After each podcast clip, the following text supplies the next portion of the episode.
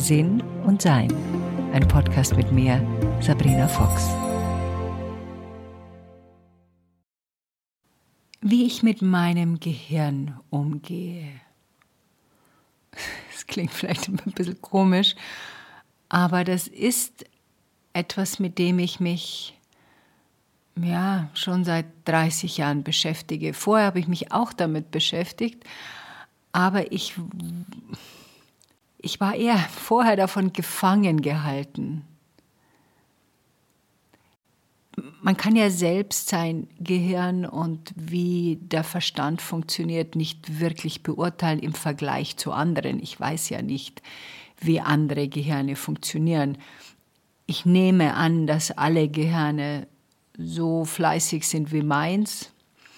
Manche sind wahrscheinlich aktiver, manche sind weniger aktiv, könnte ich mir vorstellen. Und ich hatte eingeordnet mein Gehirn als sehr aktiv. Und ich hatte eingeordnet mein Gehirn als ich. Als ich merkte, dass ich nicht bin, was ich denke, war ich Anfang 30.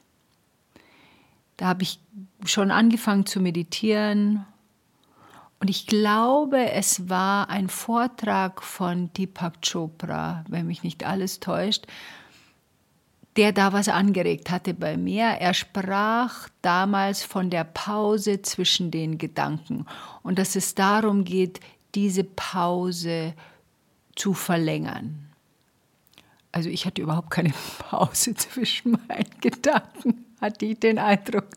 Ich hatte das Gefühl, es war so eine Maschinenpistole, die einfach ohne Unterlass vor sich hin ratterte.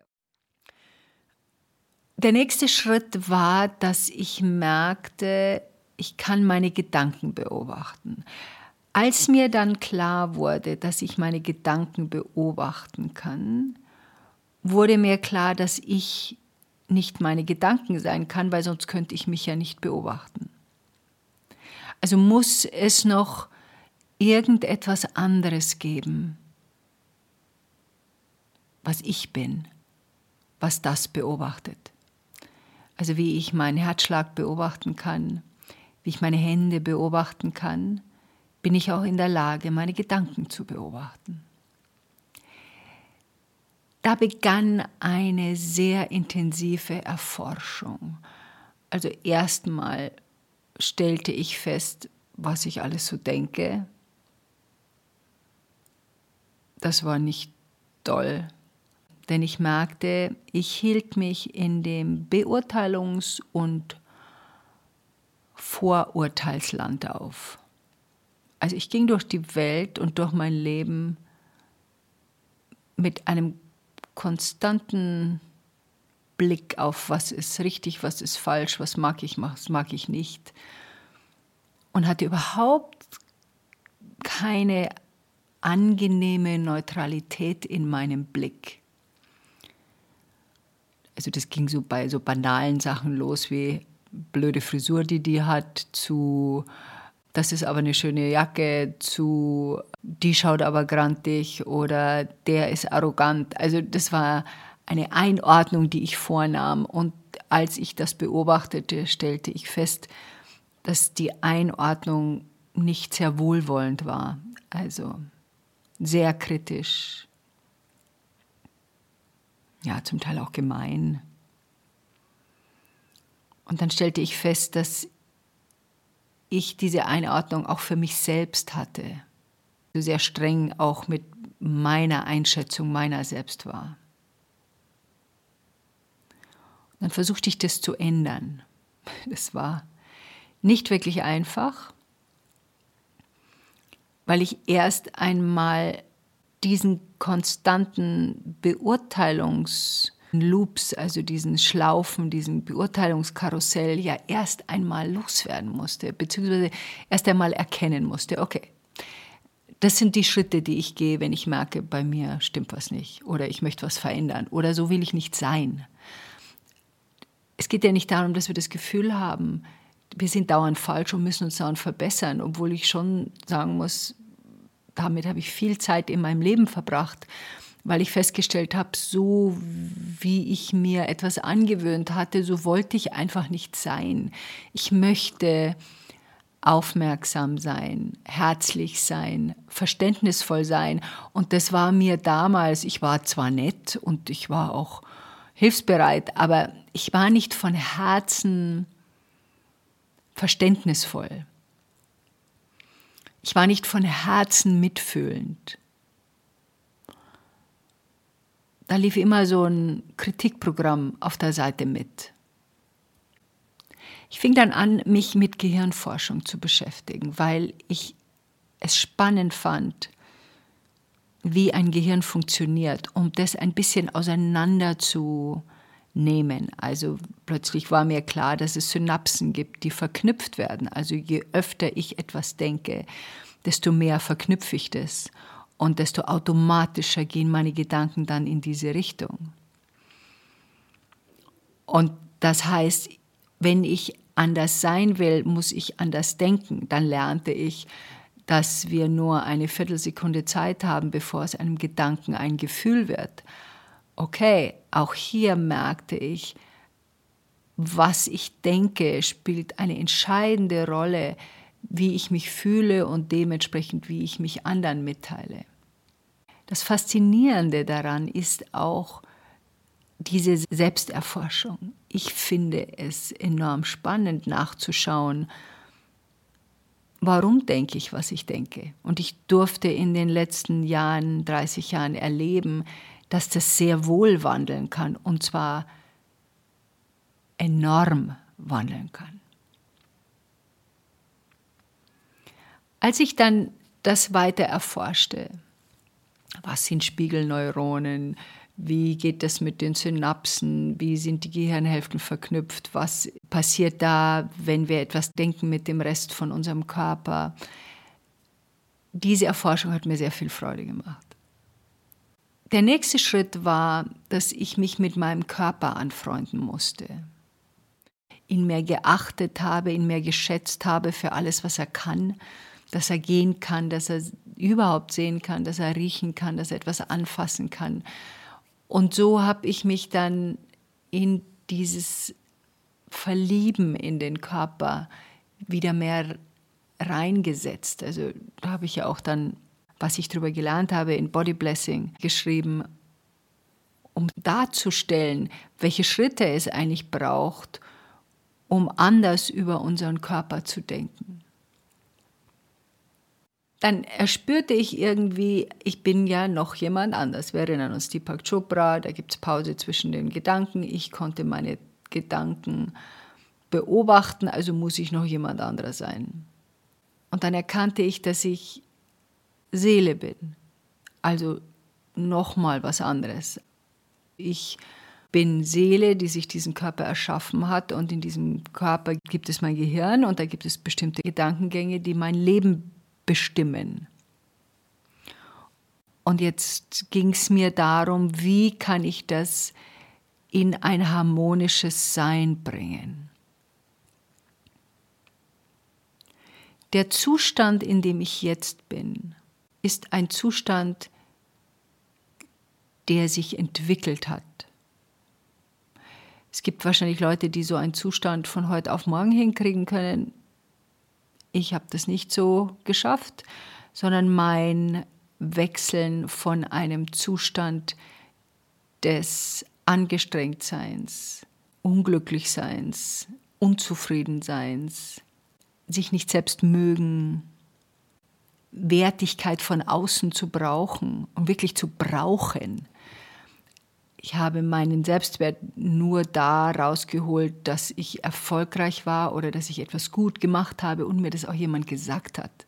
Ich brauchte jemand anderen, um mich überhaupt zu erkennen. Was dann passierte, war ein Einspüren in den Körper als wundervoll ich hatte mich sehr von meinem Körper abgegrenzt gefühlt. Also ich war eigentlich nur Kopf und dann hat es eine Weile gedauert, bis ich mich in meinen Körper einspüren konnte. Was spüre ich jetzt eigentlich? nach all den Jahren. Mein Einspüren in meinen Körper ist ein Wohlgefühl, ein enormes Wohlgefühl. Es ist ein bisschen wie so, so die Zeit nach einem Orgasmus, wenn man sich richtig wohlfühlt. Oder so, wenn man gerade, es ist saukalt gewesen und man war erschöpft und angestrengt und dreckig und geht in die Badewanne. Also dieses Gefühl, dass, ah, hier bin ich, hier bin ich zu Hause, ist das, was mir mein Körper schenkt. Wir haben im letzten Podcast von Schwingung gesprochen. Also diese Schwingung des Wohlfühlens ist das, was mir mein Körper schenkt. Ich rede ja oft von wir. Also wenn ich mit mir selber rede, rede ich in der Wir-Form.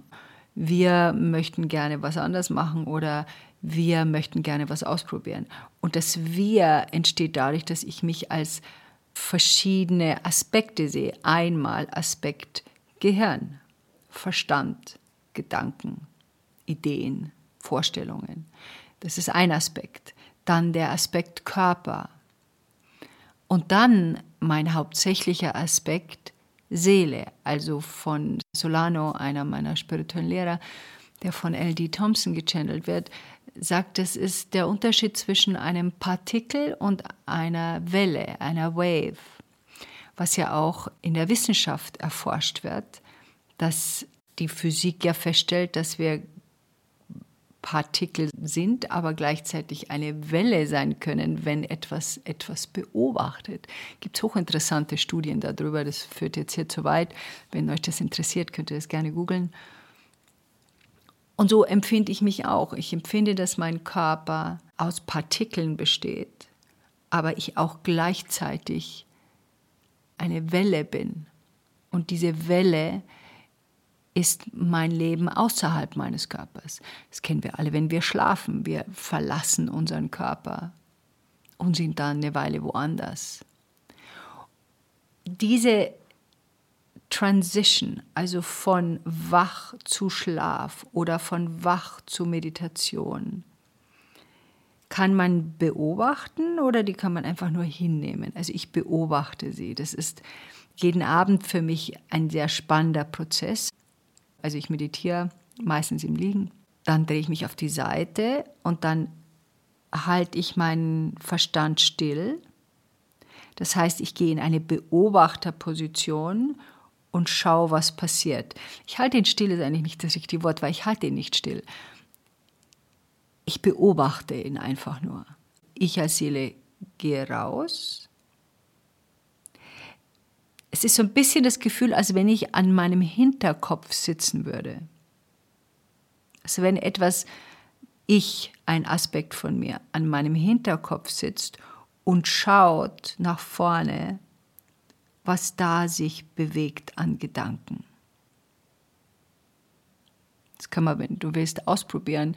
Drück dazu gerne auf die Pause-Taste und setz dich mit deiner Aufmerksamkeit nach hinten oder nach oben. Versuch das mal auszuprobieren und schau mal, was da passiert, wenn du in einen Beobachtungsmodus gehst. Pause.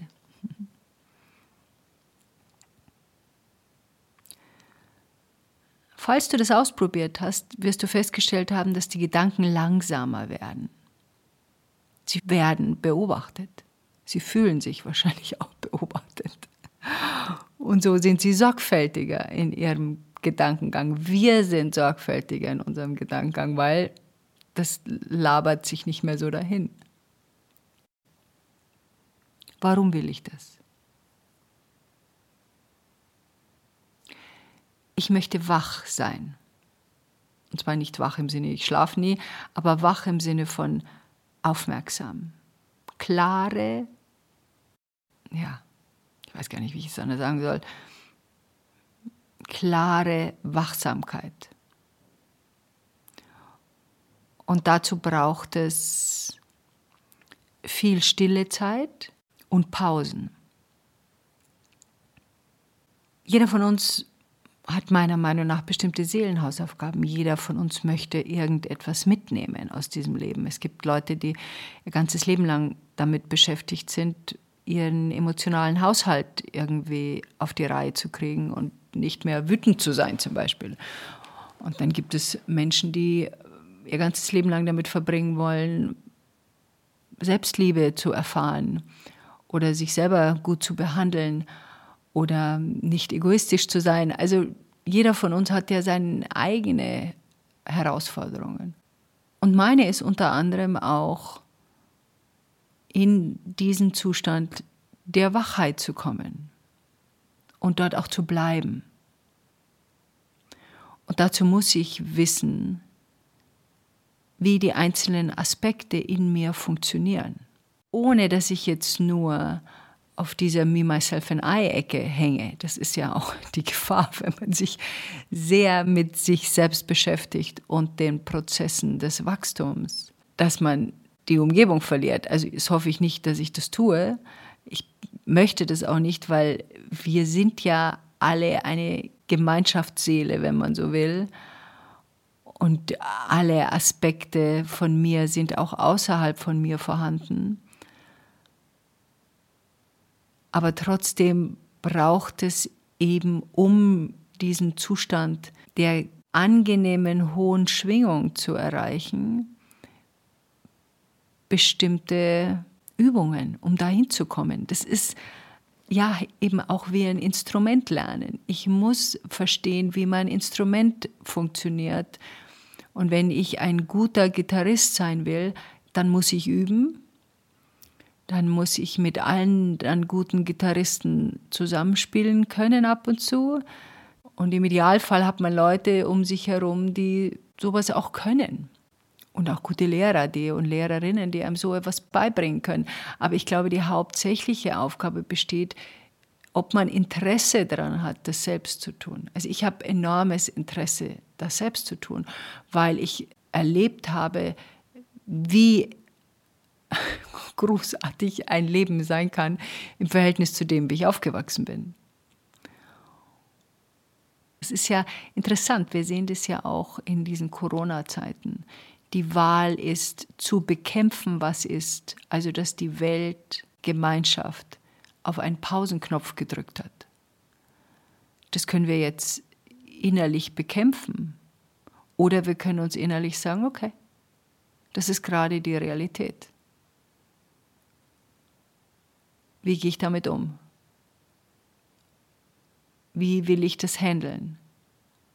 Und so ist es auch, wie wir unser Gehirn handeln was, was passiert da dauernd? Was denke ich da dauernd? Was, was, was will ich da dauernd? Höre ich mir zu viele Informationen an, die mich irritieren? Oder gibt es einen Punkt, wo ich sage, ah, da möchte ich mich mehr informieren, da möchte ich mich mehr einbringen? Es, gibt so bestimmte Punkte, da merke ich, dass in mir eine Ungeduld hochkommt. Jetzt könnte man meinen, naja, das ist ja nichts Schlechtes, wenn man mal ungeduldig ist. Man will ja dann auch was machen und was erreichen. Ich weiß auch nicht, ob ich das richtig erkläre. Ich möchte, ich glaube, ich werde nie neutral. Das ist auch nicht der Sinn und Zweck, neutral zu sein, also keine Gefühle, keine Gedanken mehr zu haben. Das ist nicht genau das, was ich will. Ich merke aber, dass ich sehr wohl einteile zwischen meinem Seelensein und meinem Persönlichkeitsgehirnsein, wenn man so will. Mein Gehirnsein kann sich festbeißen an Dingen, wo ich mich aufregen kann oder ärgerlich sein kann. Gerade zum Beispiel Gewalt gegen Frauen, wo ich mir immer denke, da gibt es gewalttätige Männer. Auf die müssen wir uns konzentrieren und die müssen lernen, ihre Gewalt runterzufahren. Da sollte der Fokus sein und nicht nur der Fokus, die Frauen zu schützen. Und wenn ich dann im Gespräch bin mit jemandem, merke ich manchmal, dass ich da so... Da höre ich nicht mehr zu. Da bin ich im monologisieren. Da bin ich im, ich weiß, wie es geht und hört gefälligst auf mich. bin ich in der arroganten Ecke gelandet. Da will ich auch nicht landen, da will ich auch nicht sein. Also die arrogante Ecke, da will ich nicht sein. Natürlich habe ich ab und zu ein paar Ideen, die ganz praktisch sind und ganz gut sind. Und wahrscheinlich ist es wirklich etwas, was wir auch gesellschaftlich anschauen sollten, dass eine, eine Frau vor einem gewalttätigen Mann flüchten muss und der gewalttätige Mann eigentlich, bis auf dass er nicht in ihre Nähe kommen darf, eigentlich kein Problem damit bekommt und die Frau aber umziehen muss, sich verstecken muss. Also was muss. Also klar gibt es da eine Diskrepanz und klar kann ich mich da auch einsetzen. Es geht nicht darum, dass ich mich dafür nicht einsetze oder dafür nicht etwas tun will, sondern es geht um die Diskussion darüber. Ich hoffe, dass ich das klar mache. Es geht nicht darum, dass wir nichts mehr tun, uns nicht mehr einbringen, nicht mehr helfen, sondern es geht darum, dass ich darüber nicht streiten muss oder diskutieren muss oder aufhöre zuzuhören wenn ich merke, dass mein Gehirn da reingeht, das passiert mir gelegentlich. In Moment, wo ich es erspüre, höre ich auf. Und dann bemerke ich, dass ich die, die Beobachtung meines Gehirns verlassen habe. Und ich bin mitgelaufen mit meinem Gehirn. Und das bedeutet, dass ich wieder in das Beobachten meines Gehirns gehe. Also ich denke mir, ah, okay, here we go. Mm, wir sind mitgelaufen. Okay. Dann stoppe ich das, dann wechsle ich das Thema. Und es mag schon so klingen, als ob ich Diskussionen aus dem Weg gehe, aber mir fällt auf, es gibt zwei Arten von Austausch. Der eine Austausch ist, dass man sich gegenseitig wirklich zuhört und Interesse hat, was der andere zu sagen hat. Und der andere Austausch ist, dass jeder nur seine Meinung sagt und das war's. Und das passiert halt ab und zu. Und das möchte ich nicht.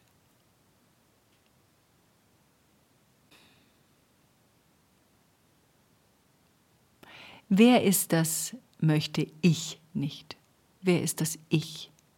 Es ist auch wieder mein Verstand, der sagt, wir sollten aber so und so und so und so sein.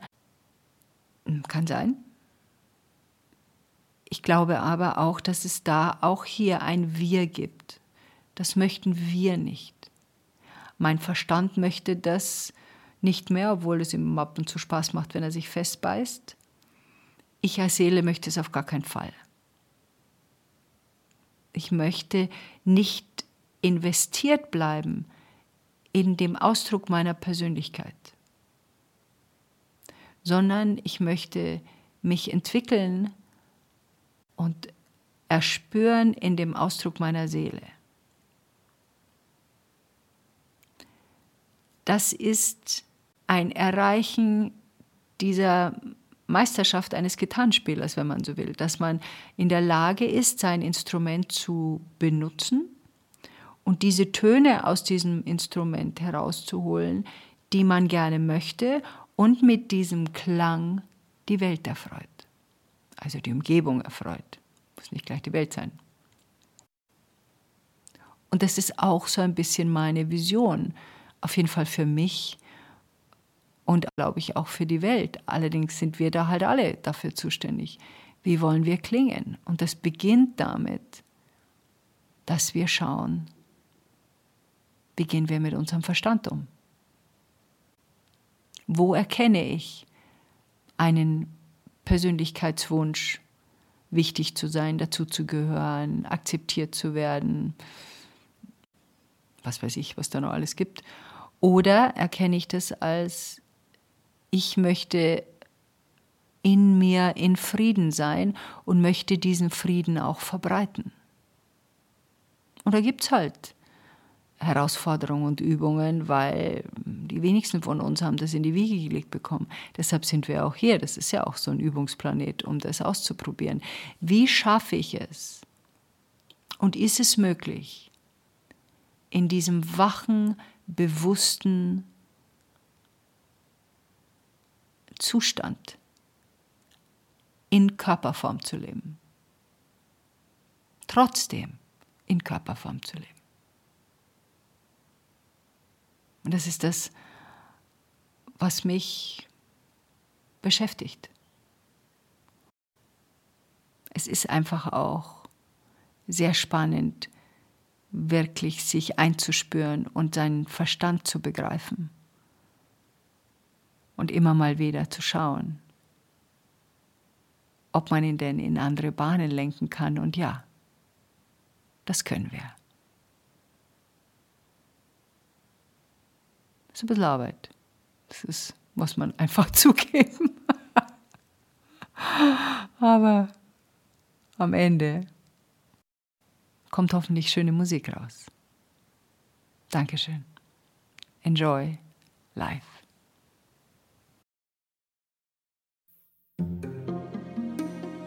Weitere Informationen über Sabrina, ihre Bücher und Online-Kurse findest du auf sabrinafox.com und sinnsucher.de.